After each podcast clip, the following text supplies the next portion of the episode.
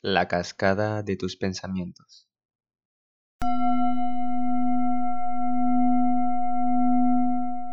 Primero empieza tomando conciencia de tu respiración.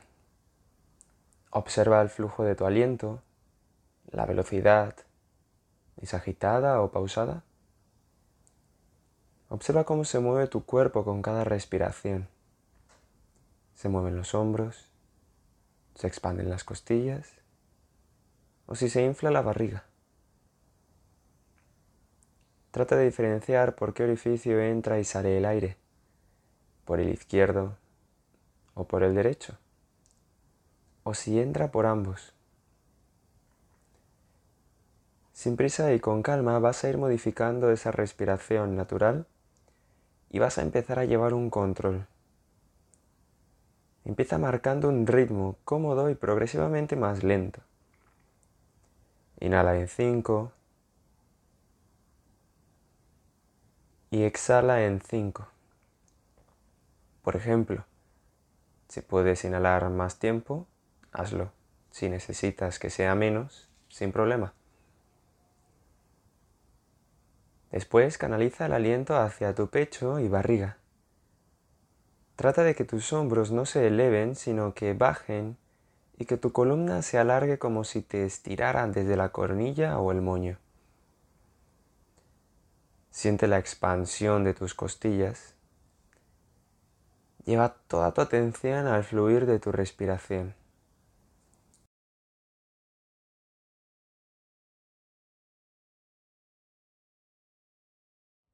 Nuestro segundo paso va a ser observar nuestro plano mental, ese mundo de las ideas, pensamientos y emociones. Observa sin juzgar y sin verte influenciado por ese mundo.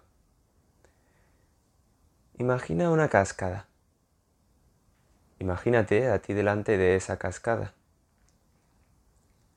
Decides ponerte debajo de ella y sentir el agua cayendo sobre ti puedes sentir el agua fría y la fuerza con la que golpea tu cuerpo. Imagina una cascada con una fuerte corriente, tan fuerte que empiezas a sentirte incómodo e incluso te impide respirar. La corriente se hace más fuerte y de repente te hunde sin que puedas salir. Consigues finalmente apartarte y salir del agua. Vas a la orilla y te sientas a observar la cascada. Tu cuerpo sigue mojado y frío, pero poco a poco estarás en calor y te secarás. Hasta que llegas a ese estado pasa un tiempo, pero al final acabas tranquilo en la orilla, cómodo, caliente y seco. Los pensamientos y emociones son la cascada.